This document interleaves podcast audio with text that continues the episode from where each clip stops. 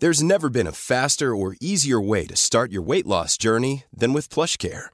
PlushCare accepts most insurance plans and gives you online access to board-certified physicians who can prescribe FDA-approved weight loss medications like Wigovi and Zepbound for those who qualify. Take charge of your health and speak with a board-certified physician about a weight loss plan that's right for you. Get started today at plushcare.com slash weight loss. That's plushcare.com slash weight loss. plushcare.com slash weight loss. Porque el mundo actual no se entendería sin la economía y los negocios. Acompaña a Mario Maldonado, el columnista de negocios más joven y objetivo del periodismo financiero, en su programa Bitácora de Negocios.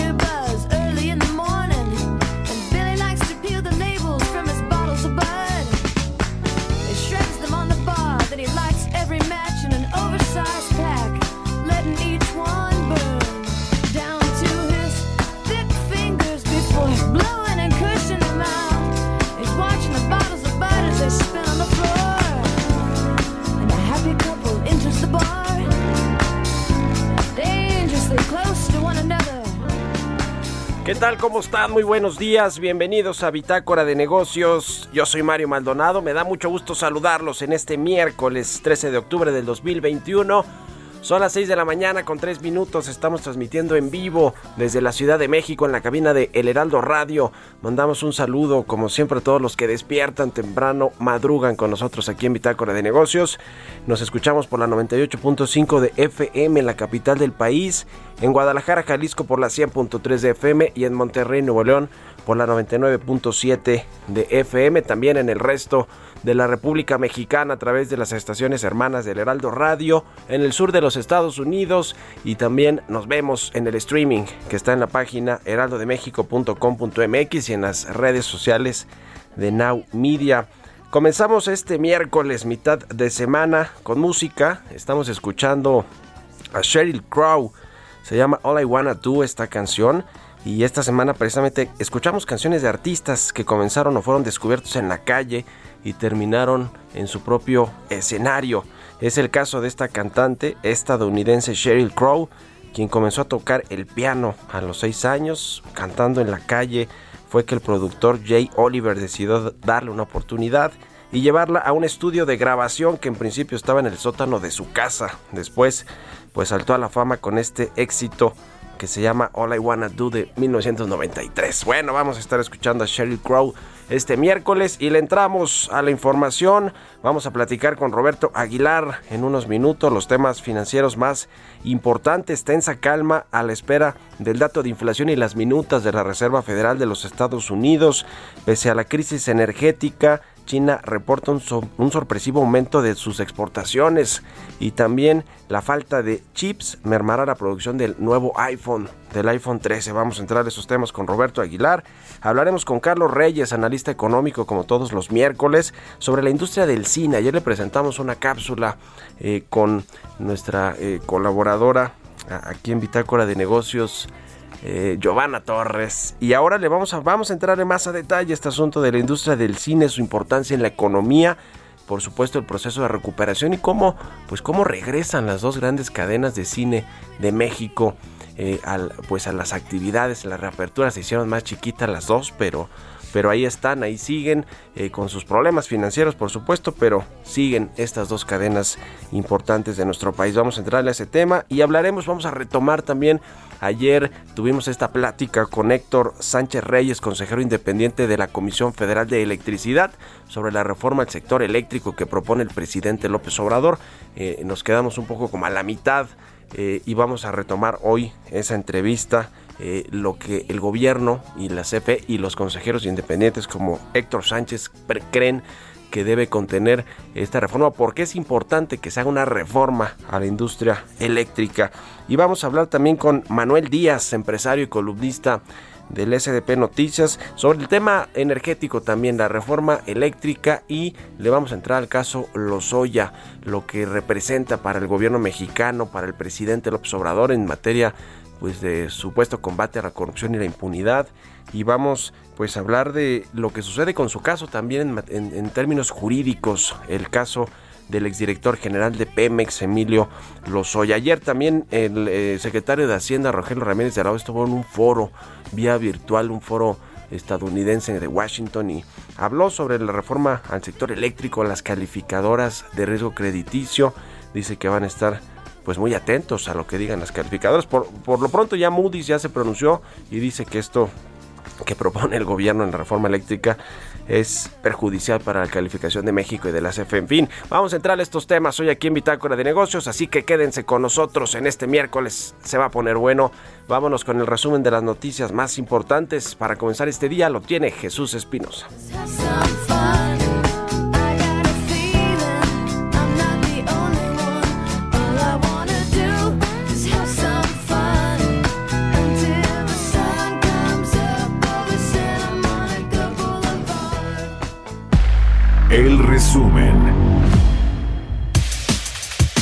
Titular de la Secretaría de Economía, Tatiana Cloutier, calificó de positivo el balance de los trabajos realizados en la reunión de comercio e inversión del Grupo de los 20, en donde se concilió con la necesidad de modernizar la Organización Mundial de Comercio y encontrar los mecanismos de rendición de resultados y solución de diferencias. También la titular de Economía señaló que los gobiernos de México y Estados Unidos iniciaron consultas formales sobre la interpretación de las reglas de origen automotrices en el marco del acuerdo comercial en el TEMEC. Rocío la secretaria de Energía, aseguró que con la reforma eléctrica del presidente Andrés Manuel López Obrador, las tarifas de luz no aumentarán más allá de la inflación? Bueno, nosotros ya hicimos ayer la presentación.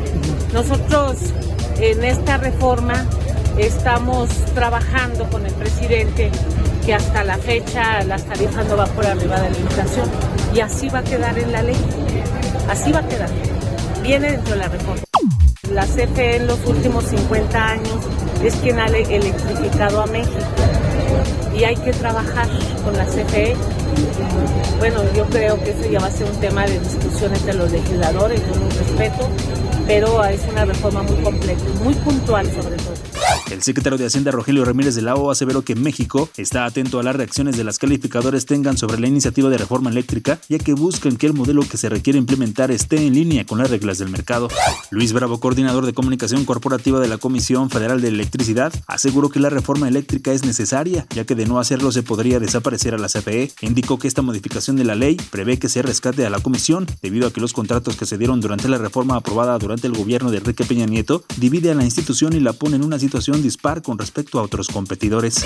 El sector empresarial recordó al gobierno federal encabezado por el presidente Andrés Manuel López Obrador que gracias a los impuestos que pagan las empresas y negocios cuentan con enormes recursos presupuestales para sus programas sociales y enfrentar la pandemia por el COVID-19. Bitácora de negocios en El Heraldo Radio. El editorial.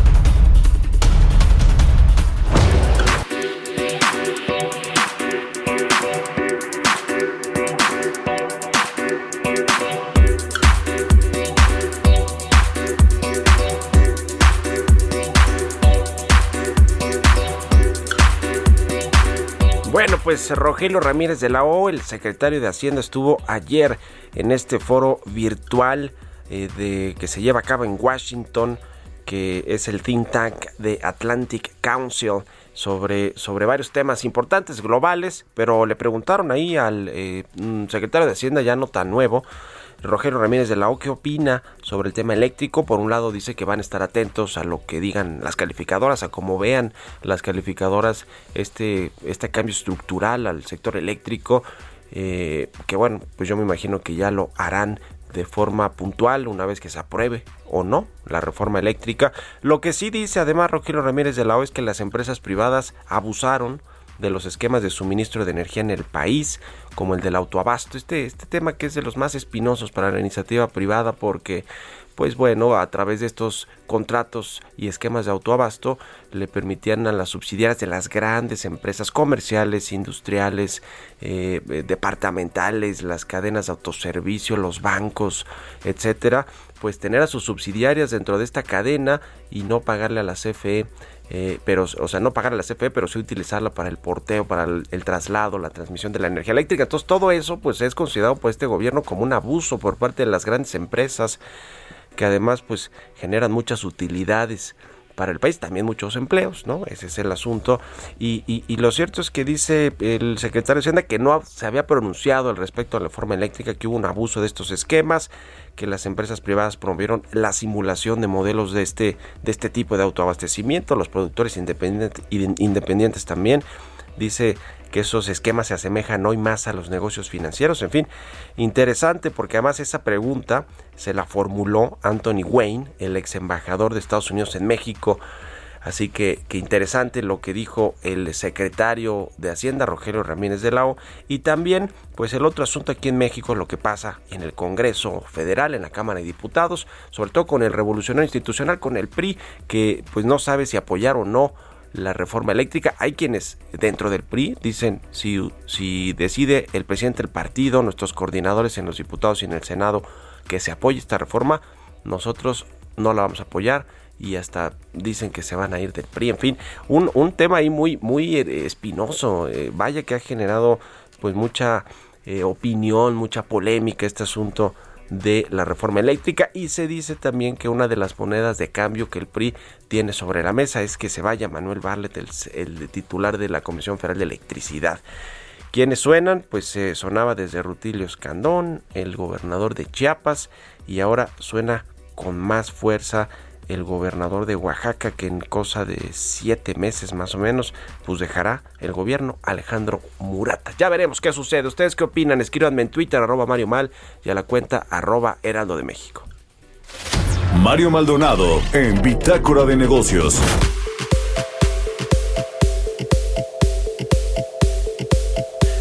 Vamos a platicar como todos los miércoles con Carlos Reyes, analista económico, conductor de televisión. ¿Cómo estás, mi querido Carlos? Muy buenos días. Estimado Mario, muy buenos días y buenos días a todo el auditorio. Bueno, Mario, hoy vamos a platicar sobre la industria del entretenimiento, Mario, para, bueno, sabemos que esa industria será clave para la recuperación económica tras la crisis económica y sanitaria de las cuales, bueno, si bien hay signos de recuperación, Mario, la mayoría de los indicadores revelan que pues esta va a ser lenta. Hoy me voy a referir precisamente a la industria cinematográfica, que abarca diversos aspectos que no solo son el esparcimiento y como los clientes que acuden a las salas a ver los estrenos, a consumir palomitas, no es solo eso, Mario, sino que tiene que ver también con nuestra economía.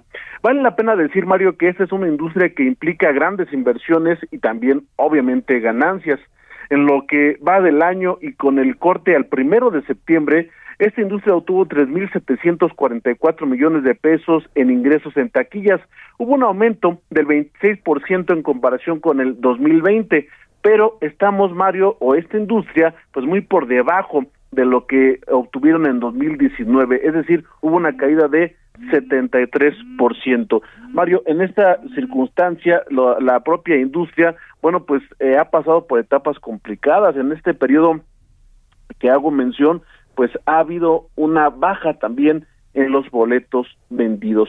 Un dato que nos da una idea de lo que ha enfrentado esta industria es que antes de la pandemia se vendían en fines de semana hasta más de cuatro millones de boletos, mientras que el año pasado hubo eh, pues fines de semana que no se vendió ningún boleto, o bueno, en el mejor de los casos, veinte mil boletos vendidos. Se puede calificar que esta industria pues enfrenta la crisis más grande de su historia, que llevó al cierre eh, dentro del año pasado y, y, en lo que va de este de este año uh -huh. han cerrado 11 complejos que representan alrededor de 500 salas y esto, bueno, gracias a las estrategias de los empresarios que han intentado mantener pues sus negocios a flote. Cabe mencionar que según datos de la Canacine, esta industria genera alrededor de 50 mil empleos directos solo en lo que se denomina personal de exhibición, es decir, que están en los cines, pero existen cálculos que advierten más de 100 mil empleos indirectos. México ocupa y ha ocupado en la última década el cuarto lugar mundial en venta de boletos de cine, solo por debajo de China, India y Estados Unidos. Hay que recordar, Mario, que las salas cinematográficas pues tienen una gran participación en el desarrollo regional, también con las plazas comerciales, ya que estas pues eh, prácticamente es los cines son el ancla y además alrededor de, de, de estas plazas y de los cines pues se desarrolla toda una infraestructura en ciudades grandes y también en ciudades pequeñas. Mario, pues una industria sin duda importante que ya se ven signos de recuperación, pero habrá que estar pues observando lo que ocurre por todo el impacto que tiene, que tiene nuestra economía y también lo que representa para las cuestiones sociales y familiares de México, Mario. Lo cierto es que las dos grandes cadenas del país, la de Cinépolis y Cinemex, pues van a seguir operando obviamente y ahí están con sus complejos, pero más reducidos, ¿no? Es decir, les va a costar trabajo retomar el ritmo de aperturas por un lado que tenían antes de la crisis sanitaria y por el otro, pues eh, eh, retomar el tamaño que tenían antes de la crisis. Así es, Mario, porque tienen que tomar las medidas sanitarias que restringen de alguna forma la visita de, de- de los clientes y bueno, pues también hay que entender que no se pueden abrir al 100% porque la pandemia pues aún está y son lugares en donde se reúne mucha gente y bueno, tienen que tomar estas medidas que de alguna forma impactan también en las finanzas de, esta, de estas cadenas y también de, de, de, de en general de la, los que se dedican a este giro. Pues ahí está el tema, que se recupere pronto esta industria que es importante también en términos de generación de empleos. Gracias Carlos y muy buenos días. Mario, muy, muy buenos días. Carlos Reyes, sigan a Carlos en Twitter, C Reyes Noticias, 6 con 18. Vamos con los mercados financieros. Economía y mercados. Roberto Aguilar ya está aquí en la cabina del Heraldo Radio. ¿Cómo estás, mi querido Robert? Muy buenos días. ¿Qué tal, Mario? Me da mucho gusto saludarte a ti y a todos nuestros amigos. Fíjate que estamos viendo una nota que se acaba de dar a conocer respecto a China, donde se está anunciando que justamente las importaciones de gas natural subieron a su máximo desde enero a cerca de 10.6 millones de toneladas, según los datos de la Administración General de Aduanas, ya que las empresas acumularon inventarios antes de la temporada alta de calefacción del invierno boreal en medio de una escasez de carbón para la generación de electricidad que ha provocado cortes de energía generalizados. Ahora el tema climático es algo que está jugando en contra de esta potencial estabilidad de los precios internacionales del petróleo y sobre todo porque se dan a conocer también, Mario, ciertos posicionamientos de la OPEP, donde dice que revisó el pronóstico de crecimiento de la demanda de crudo para 2021 a 5.8 5.8 millones de barriles por día desde expectativa previa que era de 5.9 y también mantuvo sin cambio el pronóstico de crecimiento de la demanda de crudo para el 2022 y también que la producción creció en 490 mil barriles por día justamente en septiembre. Así es que bueno, pues sí, complejo el tema energético en todo el mundo. Y bueno, fíjate que también eh, interesante lo que sucedió o lo que está sucediendo es que las bolsas asiáticas siguen padeciendo por el aumento de la electricidad que alimenta la inflación e impulsa las expectativas de que Estados Unidos reduzca su programa de compras de bonos de emergencia, lo que mantenía el dólar cerca de los máximos de un año. Los inversionistas también a la expectativa del dato de inflación estadounidense, las minutas de la reunión de, la, de política monetaria de la Reserva Federal y los reportes corporativos del tercer trimestre. Y bueno, también sumaría el tema de este contagio que se está acrecentando por culpa de eh, esta empresa china inmobiliaria Evergrande, que bueno, pues como ayer informamos, incumplió nuevamente y eso también ya está acelerando el contagio hacia otras empresas del sector inmobiliario. Pero hablando de China, fíjate que el crecimiento de las exportaciones chinas se aceleró inesperadamente en septiembre, ya que la demanda mundial, que sigue siendo sólida en algunos eh, rubros, compensó algunas de las presiones sobre las fábricas por la escasez de energía, los cuellos de botella en el suministro y el resurgimiento de los contagios. Sin embargo, la escasez de energía causada por la transición a las energías limpias, la fuerte demanda industrial y los altos precios de las materias primas han detenido la producción en numerosas fábricas, incluidas muchas que suministran a empresas como Apple y Tesla desde finales de septiembre. Los datos recientes incluso apuntan a una desaceleración de la actividad productiva cortesía de la energía. Y bueno, te comento también que los precios del carbón térmico en China alcanzaron nuevos máximos históricos justamente hoy ya que las recientes inundaciones en la provincia de Shanxi, una de las principales productoras de carbón, agravaron la escasez de la oferta al tiempo que los nuevos esfuerzos de China por liberalizar los precios de la energía impulsaron la demanda de los generadores de electricidad.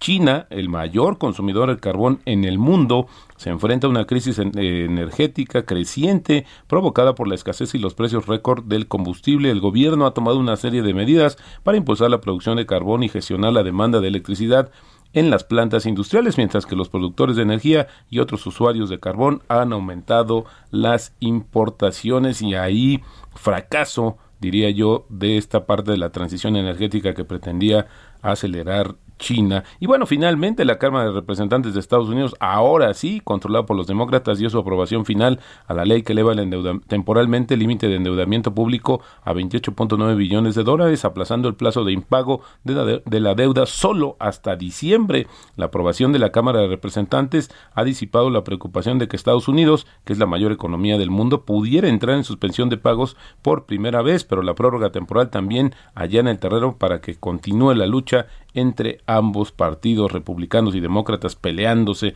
por este tema. Y bueno, a raíz también del tema de la situación de la crisis energética en China, Mario, y la repercusión en su sector industrial, pues fíjate que circuló desde el día de ayer una nota de la agencia Bloomberg donde dice que es probable que Apple reduzca la producción de su iPhone 13 en hasta 10 millones de unidades y esto también debido a la escasez mundial de los microprocesadores. Se prevé que la empresa produzca 90 millones de unidades de los nuevos modelos de iPhone para finales de este año, según la agencia Bloomberg. El informe dice que Apple dijo a sus fabricantes que el número de unidades sería menor porque los proveedores de chips, incluyendo a la empresa Broadcom y Texas Instrument, están teniendo problemas para entregar dichos componentes. Ya en julio Apple había pronosticado que iba a tener una menor, oferta, especialmente de Macs y iPads, pero bueno, pues ahora también se está incluyendo el iPhone. Y un tema interesante, Mario, que tiene que ver con el sector aéreo en Estados Unidos, es la pelea que hay justamente entre el gobernador de Texas y Biden, porque fíjate que American Airlines y, y Southwest eh, Airlines dijeron que van a cumplir el decreto del presidente de Estados Unidos de exigir a sus empleados que se vacunen, lo que sí no está previsto en el estado de Texas. Y bueno, también una nota exclusiva de Reuters dice que la segunda mayor refinería de Pemex está detenida desde hace dos semanas debido a las protestas de maestros que han bloqueado las vías utilizadas justamente en esta planta.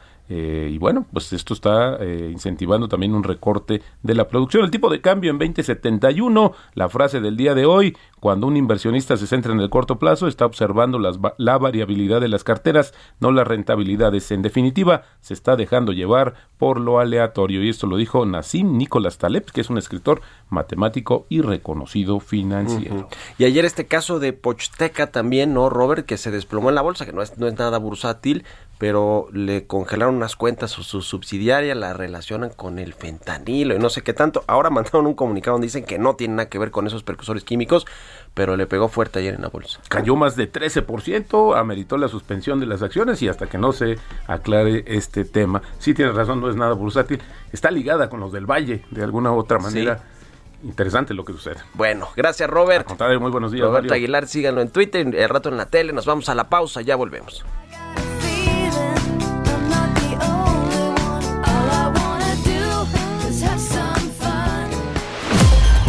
Continuamos en un momento con la información más relevante del mundo financiero en Bitácora de Negocios con Mario Maldonado. Regresamos. Heraldo Radio 98.5 FM, una estación de Heraldo Media Group, transmitiendo desde Avenida Insurgente Sur 1271, Torre Carrachi, con 100.000 watts de potencia radiada. Estamos de vuelta en Bitácora de Negocios con Mario Maldonado.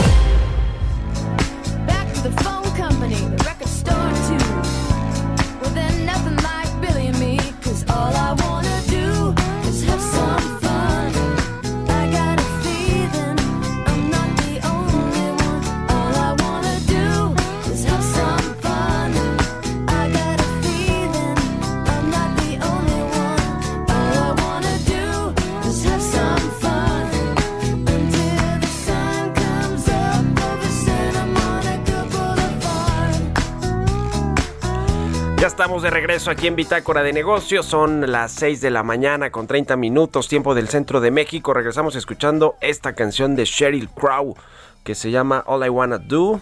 Esta semana escuchamos canciones de artistas que comenzaron en la calle o fueron descubiertos en la calle, terminaron con su propio escenario y con pues la fama de llevar las canciones a las listas de popularidad más importantes. Es el caso de esta estadounidense Sheryl Crow que comenzó a tocar el piano a los 6 años. La descubrieron después eh, un productor que se llama Jay Oliver y le dio una oportunidad. Grabaron pues una canción y luego saltó a la fama con este éxito All I Wanna Do en los 90, en la década de los 90. Bueno, vamos con el segundo resumen de noticias con Jesús Espinosa.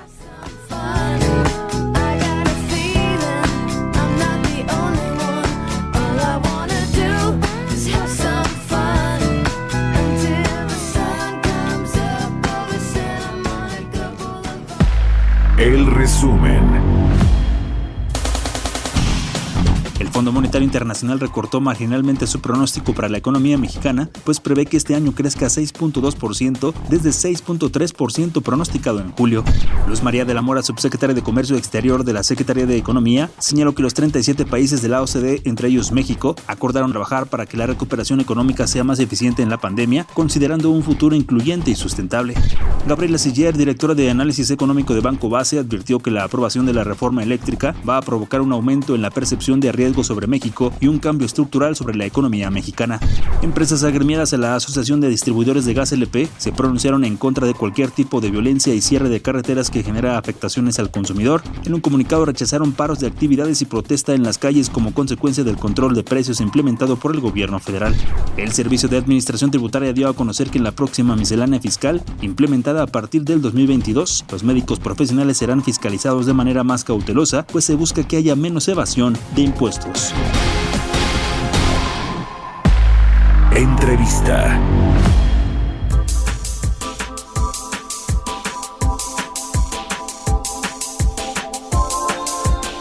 Y bueno, le comentamos al inicio del programa que vamos a retomar esta charla que tuvimos ayer con Héctor Sánchez López, consejero independiente de la Comisión Federal de Electricidad, a quien eh, tenemos en la línea telefónica de nueva cuenta. ¿Cómo está, eh, consejero? Muy buenos días. Hola, ¿qué tal Mario? Muy bien, buenos días. Pues retomamos esta eh, charla que teníamos ayer sobre la propuesta de iniciativa o de la propuesta de reforma al sector eléctrico, la iniciativa que envió el presidente López Obrador para pues eh, eh, darle de nueva cuenta la preferencia en el despacho de electricidad a la Comisión Federal eh, y, de alguna manera pues también revisar esos contratos que tenían los empresarios privados, las grandes cadenas, industrias en términos del autoabastecimiento, los, con, los contratos de los productores independientes. Nos quedamos justo en ese tema, eh, por qué es importante que la te, tenga este, este pues monopolio, vamos a llamarlo así, de la electricidad y sobre todo el tema de los precios. Nos quedamos en el argumento de los empresarios, del Consejo Coordinador Empresarial, que dicen a grandes rasgos que con esta reforma va a ser menos eficiente la, la, producción y transmisión de energía eléctrica en México, va a haber costos más altos y energías más contaminantes. Ahí nos quedamos, eh, retomamos ahí si quiere, consejero. Claro que sí, Mario. Mira, en primer lugar, cuando hablamos de contaminantes, lo que yo decía el día de ayer, que no nos confundamos y vayamos que los privados están generando energías, este, energías limpias y que CFE genera energías sucias. Mira, eh, ayer comentábamos de que eso no es cierto. Uh, las, eh, los privados generan entre el 7 y el 8% de generías de energías a través del aire, a través del, del sol, pero generan con 250 centrales eléctricas que queman gas. Es decir, también a lo mejor son mucho más modernas y todo, y tienen menos contaminación al, al medio ambiente, pero por supuesto que están quemando combustibles fósiles. Entonces no estamos hablando de que los privados solamente están generando energías limpias, también están generando en 250 50 centrales tanto los productores independientes como los de autoconsumo. Y en el otro caso, no va a haber un monopolio de Comisión Federal. El presidente ha dicho que quedarán con el 46% de producción. Eh, simplemente se van a quitar todas estas ventas irregulares fuera de la ley que hacen las el- eh, los productores independientes de electricidad. Eh, si fueron contratados para vender a Comisión Federal 100 unidades, pues las 100 unidades seguirán vendiendo, pero ya no podrán estar produciendo 50 más que venden a los particulares a un precio rebajado utilizando eh, la transmisión, la distribución, las subestaciones, todas las instalaciones y servicios que Comisión Federal les da prácticamente de, de manera gratuita. Entonces no estamos hablando de eso, no estamos hablando de que ahora solo Comisión Federal va a vender. Por supuesto que las grandes empresas como FENSA, como Oxxo, como Liverpool, como Bimbo, como que compran la electricidad a menor costo, a menor precio que otros empresarios mexicanos que le compran a Comisión Federal, pues ahora sí ya no va a haber una competencia desleal.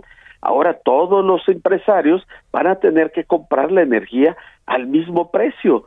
Entonces hoy estos señores eh, pues salen muy beneficiados, muy beneficiados, puesto que compran la energía a menor precio.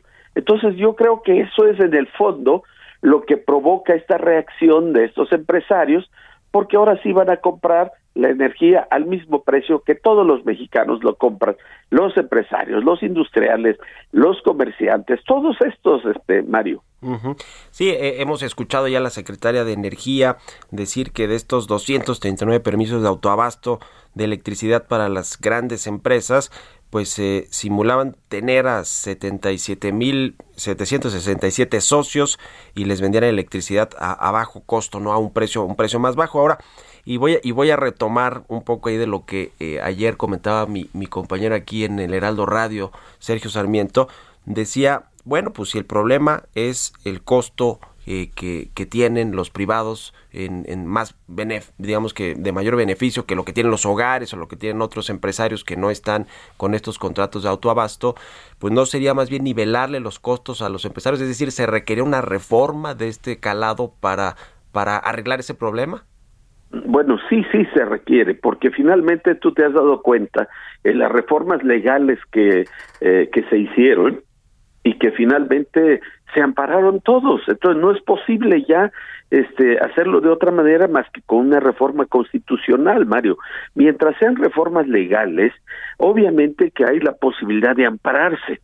Por ejemplo, Sí. Comisión Federal quiso nivelar el costo de la transmisión, ¿no? Eh, obviamente hubo un aumento fuerte, puesto que no pagaban casi nada, de casi 700% en uno y 400% en otro. ¿Y qué fue lo que hicieron? Se ampararon y echaron abajo esta, este nivela, esta nivelación de precios, de tarifas que Comisión estaba haciendo. Si ellos hubieran entendido que tienen que pagar la transmisión como, eh, como se paga en todo el mundo, que tienen que pagar el respaldo como se paga en todo el mundo cuando se va el aire, cuando se va la, este, el, el sol, pues no hubiera yo creo que tantos problemas. El presidente lo intentó hacer como una reforma legal meramente para que se fueran emparejando y Comisión Federal no estuviera en estado de indefensión.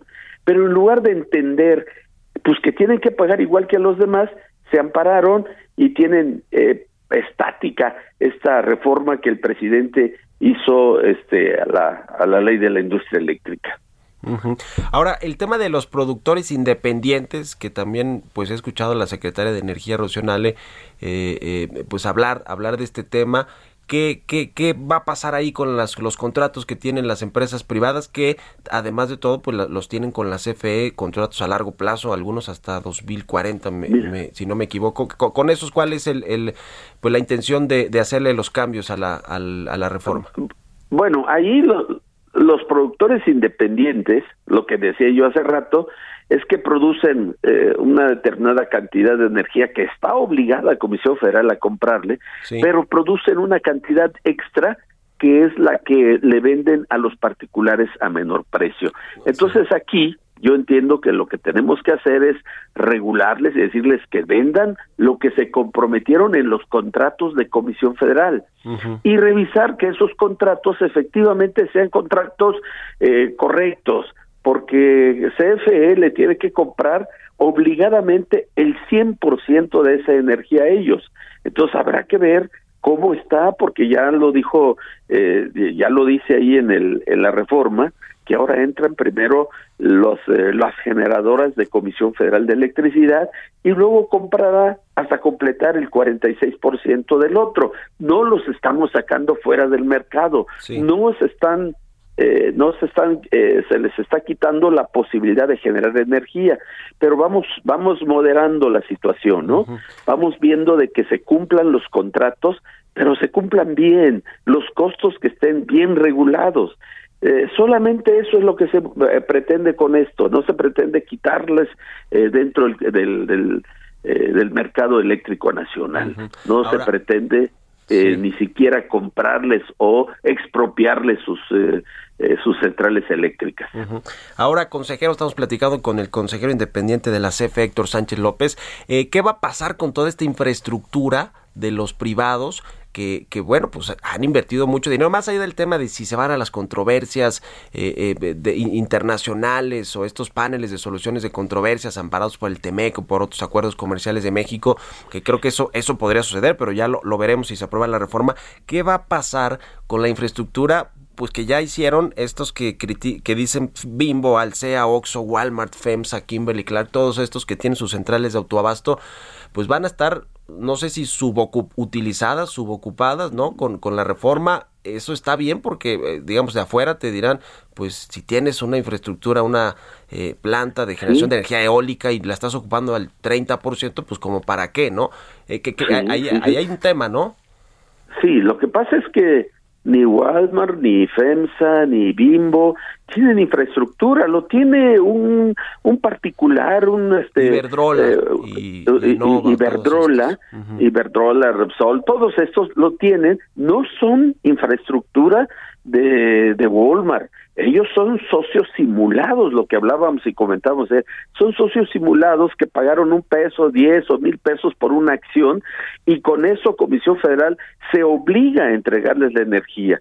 Entonces, estamos hablando de, de un verdadero autoabastecimiento, entonces se supone que es para el, el que hizo esta, estas instalaciones, pero si lo hizo con una mayor capacidad, lo hizo de mala fe empezando empezando para que le sobrara electricidad y pudiera venderlo a particulares en, en aparente socio, en aparente sociedad, ¿no? Pero realmente no estamos hablando de una infraestructura que se hizo para FEMSA, para Walmart, sino que el señor se quiso aprovechar de este eh, de, esta modalidad de autoabastecimiento para hacer una eh, dos tres centrales más y decir órale de aquí yo este, le vendo a otras empresas. Entonces esas empresas no van a salir perjudicadas en el sentido de que sus instalaciones van a estar ahí paradas. Tal vez el que se quiso aprovechar de la situación y en lugar de hacer una central eléctrica hizo dos centrales, una para entregar a comisión y otra para entregar a particulares, pues efectivamente una se va a parar porque el señor se quiso aprovechar y, y simular ante la ley de que tenía eh, estos socios desde antes y los socios fueron posteriores. Es una ampliación que se dio. Ahora, ¿qué va a pasar con la Comisión Federal de Electricidad? Una de las grandes preguntas o, críticas, si, me, si me apura, consejero, es que eh, no tiene toda la infraestructura para generar ellos, o sea, para ser los principales despachadores de la energía en México eh, a las empresas privadas y obviamente pues a los hogares como, como lo vienen haciendo. ¿Qué va a pasar con la CFE? ¿Tiene, va a requerir subsidios para que las tarifas no aumenten más allá de la inflación como prometió el presidente y la secretaria eh? Eh, ayer el secretario de Hacienda decía que vamos a ver qué dicen las calificadoras de riesgo sobre el perfil financiero de la CFE y con, y con esta reforma toda la carga adicional que va a tener. ¿Está preparada la comisión para, este gran reto de, ser otra vez el, gran eh, eh, productor, transmisor de, energía eléctrica?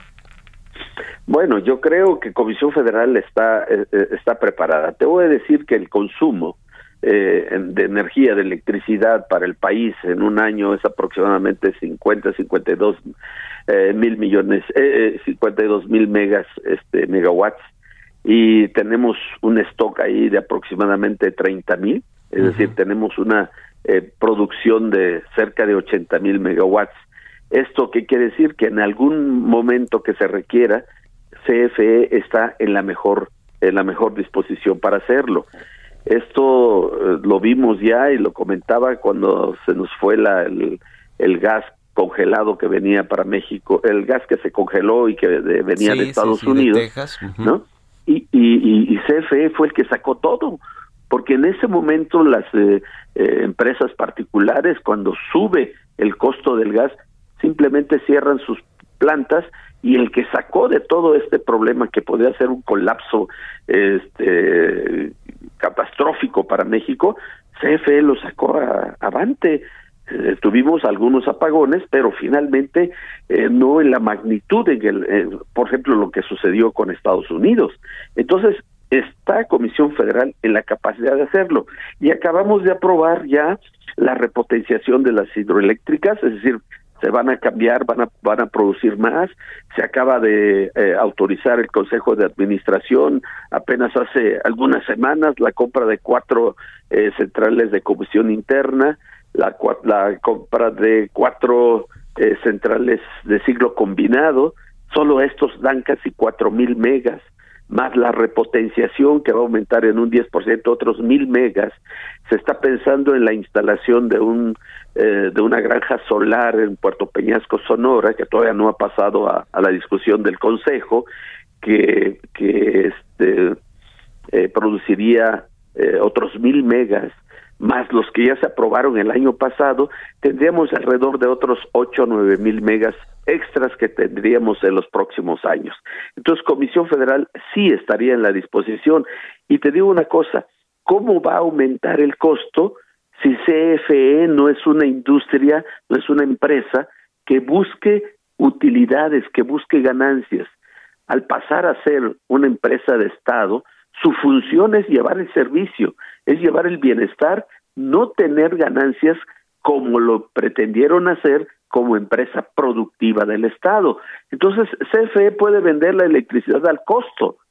O sea, no es, no necesariamente debe eh, eh, tener utilidades, Mario. Entonces, yo no veo por dónde piensen de que se va a aumentar el costo de la electricidad si CFE puede vender al costo la energía sin tener ninguna ganancia o utilidad. Su función como empresa del Estado es llevar bienestar con el servicio a todos los mexicanos. ¿No se va a afectar la transición energética hacia energías más limpias con, con esta reforma? No, para nada, para nada. Incluso se va a integrar una comisión eh, de, de, de CFE y CENER para llevar a cabo esta transición. Yo entiendo que México tiene un compromiso eh, con el mundo de la eh, transición energética hacia energías más limpias, pero eh, ahorita no estamos una en una en un dilema o energías limpias o energías sucias. Te digo, los particulares están quemando eh, combustible fósil en 250 plantas eh, de, de ciclo combinado que queman gas. Entonces, que no nos quieran hacer creer, ¿no? Con el petate del muerto, de que es que es, es energías limpias o energías sucias. No, solamente el 6-7% de energías limpias se están produciendo los particulares. Mientras que el CFE, mientras que CFE está produciendo en este momento alrededor del 15% de energías limpias a través de las hidroeléctricas, la nucleoeléctrica, las geotérmicas, las de este, eh, solares y eólicas. Entonces, CFE es líder en este momento de la generación de energías limpias en el país. Mario. Ahora, que la CFE sea el que controle a los organismos reguladores, eso no va en, en contra de lo que sucede en el mundo, es decir, que eh, CFE tenga el control de la Comisión Reguladora de Energía, del SENACE y de todo esto. A ver, yo creo que si se siguiera como venía, que el que, el que otorga los permisos tuviera la planeación del desarrollo energético del país, no tendríamos ningún problema, Mario. Eh, lo que pasa es que de repente se lo dejaron unos particulares que estaban al servicio de las empresas privadas Fíjate nada más los 1.600 este, eh, autorizaciones que dieron el, este, el último año de Peña Nieto. Si estas 1.600 se dieran, ahorita estaríamos produciendo 134 mil eh, megawatts. ¿Qué haríamos con eso? Habría un colapso en el sistema eléctrico nacional, porque no dicen hay que este, generar energía aquí allá, porque en dos años vamos a tener una demanda del, del 3, del 6%, no, sino simplemente dieron al por mayor autorizaciones sin tener el organismo de planeación cerca de ellos. A decir, a ver, vamos a dar aquí porque va a haber un aumento en la demanda por las eh, instalaciones industriales que se van a poner ahí. No, sino simplemente dieron por dar. Entonces, eso, eso causaría, eso sí, causaría un colapso del sistema eléctrico nacional, porque tendríamos produciendo 134 mil este, megas, cuando a lo mejor en, en dos, tres años más necesitaríamos 60 mil megas para eh, responder a la demanda nacional, Mario. Entonces, no creo, no cre- creo que sí es importante que haya un órgano este regulador que será la Secretaría de Energía. Y lo dice la propia ley de que eh, México será el que regule el sistema eléctrico nacional y esto a través de qué pues de la Secretaría de Energía. A lo mejor CENER va a ser a, lo mejor la CEN- el SENACE va a ser eh, parte de, las, de de CENER a lo mejor no de Comisión Federal pero a lo mejor de la Secretaría de Energía Sí. pero tiene que estar junto a la planeación Pues se va a poner interesante todo el análisis y la discusión, sobre todo legislativa, sobre esta reforma. Me imagino que ustedes, como consejeros independientes de CFE, van a ir a defenderla al Congreso cuando se, armen las mesas. Bueno, yo creo que los que estemos de acuerdo, porque tú sabes que en el Consejo pues hay diferentes, sí, sí. pueden haber diferentes posiciones, ¿no? Pero sí lo va a hacer. Y lo que yo creo, este Mario, es que va a haber una discusión, pero yo espero que esta discusión llegue hasta abajo, Sí. porque si no estamos ante dos mundos. El mundo legislativo que tiene otros intereses, que tienen otras posiciones, y el mundo real que es la gran sociedad mexicana. Yo creo que aquí la sociedad mexicana tiene que, tiene que, este, mm, eh, aportar, tiene que eh, Sí, por decir supuesto. qué es lo que quiere. Participar de todo, de todo esto, ¿no? que Claro, no se queden al margen. porque si nos Sí. vamos solo a la discusión de que pueda darse en el Congreso, ahí tú sabes que hay intereses, hay intereses económicos, hay intereses incluso eh, ideológicos. Yo creo que con el PAN, pues nunca vamos a coincidir. El, Sí. el PAN eh, responde por los intereses de los 77 mil grandes eh, consumidores, mientras que los 46 millones de de, personas, de, de familias que le están pagando a Comisión Federal a un precio alto por estar subsidiando los 77 mil, Sí. pues van a opinar y van a decir, eh, y ojalá ahí los, los diputados, los senadores, no vayan en un plan revanchista, no vayan en un plan de venganza, pues ahora sí agarramos la revancha y le vamos a tirar esto a López Obrador. Bueno. No es a López Obrador, Sí. es al pueblo de México. Pues Entonces ahí interesante. se van a ver quiénes Sí. son los que están a favor de México y quiénes son los traidores de México. Se Pero no- sí, claro. sí, sí. Se nos acabó el tiempo otra vez, eh, consejero, pero estuvo buena la charla. Muchas gracias, eh, consejero independiente de la CFE, Héctor Sánchez López, por, por la entrevista y muy buenos días. Gracias a ti, Mario. Hasta luego. luego. Saludos a tu auditorio. Igualmente, hasta luego. Bueno, se nos quedó ahí en el tintero, pues algunas cosas como esta huelga de ayer en la refinería de Dos Bocas y la, y la cápsula de Giovanna Torres. La retomamos mañana estos temas. Gracias por habernos acompañado este miércoles aquí en Bitácora de Negocios. Se quedan en las frecuencias de El Heraldo Radio con Sergio Sarmiento y Lupita Juárez. Nosotros nos vamos a la televisión, al canal 10 de la, TV, de la televisión abierta, las noticias de la mañana y nos escuchamos aquí mañana tempranito a las 6. Muy buenos días. All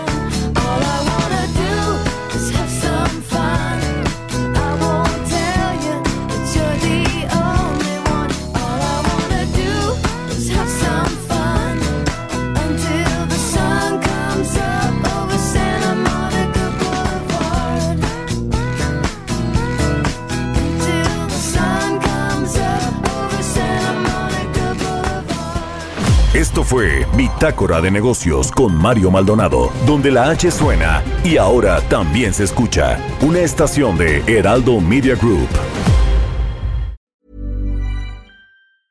Mom deserves the best, and there's no better place to shop for Mother's Day than Whole Foods Market. They're your destination for unbeatable savings, from premium gifts to show-stopping flowers and irresistible desserts. Start by saving 33% with Prime on all body care and candles. Then get a 15-stem bunch of tulips for just $9.99 each with Prime. Round out Mom's menu with festive rosé, irresistible berry chantilly cake, and more special treats. Come celebrate Mother's Day at Whole Foods Market.